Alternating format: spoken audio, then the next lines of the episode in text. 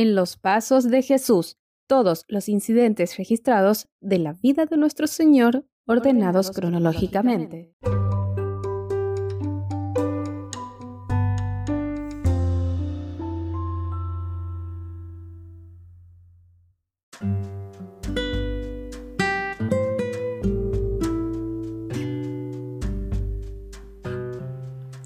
La huida a Egipto. Ya sabemos que los sabios no pasaron por Jerusalén, así que cuando Herodes se dio cuenta de que los sabios se habían burlado de él, se enfureció y mandó a matar a todos los niños menores de dos años en Belén y en sus alrededores, de acuerdo con el tiempo que había averiguado de los sabios. En una aldea cuya población sería de unos 2.000 habitantes, habría habido unos 30 niños varones de edad indicada. La orden era tan cruel que hasta a los duros soldados debe haberles repugnado tener que cumplirla.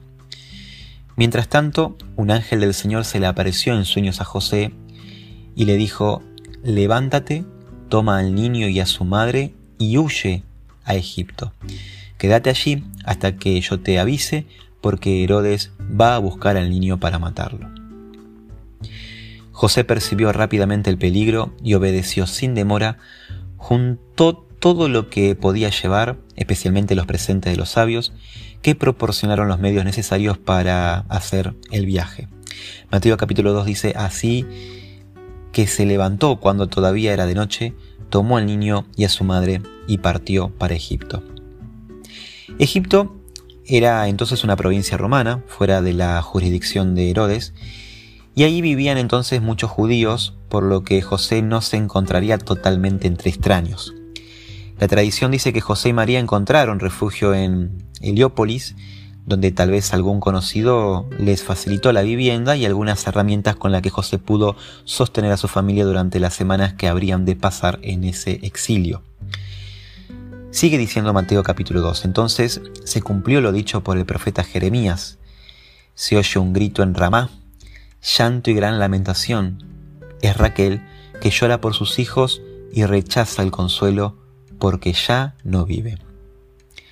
La profecía de Jeremías 31, versículo 15, decía que los judíos serían llevados al cautiverio babilónico por el camino que pasaba por Ramá, donde estaba la tumba de Raquel, esposa preferida de Jacob, que había muerto cuando nació Benjamín.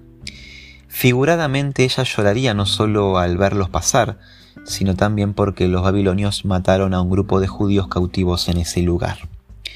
Mateo aplica este hecho histórico a la terrible matanza de los inocentes niños. Pero este acto de crueldad fue uno de los últimos que ensombrecieron el reinado de Herodes. Poco después de la matanza de los inocentes, cayó bajo esa mano que nadie puede apartar sufrió una muerte horrible, anticipo de la segunda muerte. Se dice que el que las hace las paga. No es sabio ser un instrumento del enemigo, porque se puede pagar muy caro. Cuánto mejor es ser un servidor del Señor.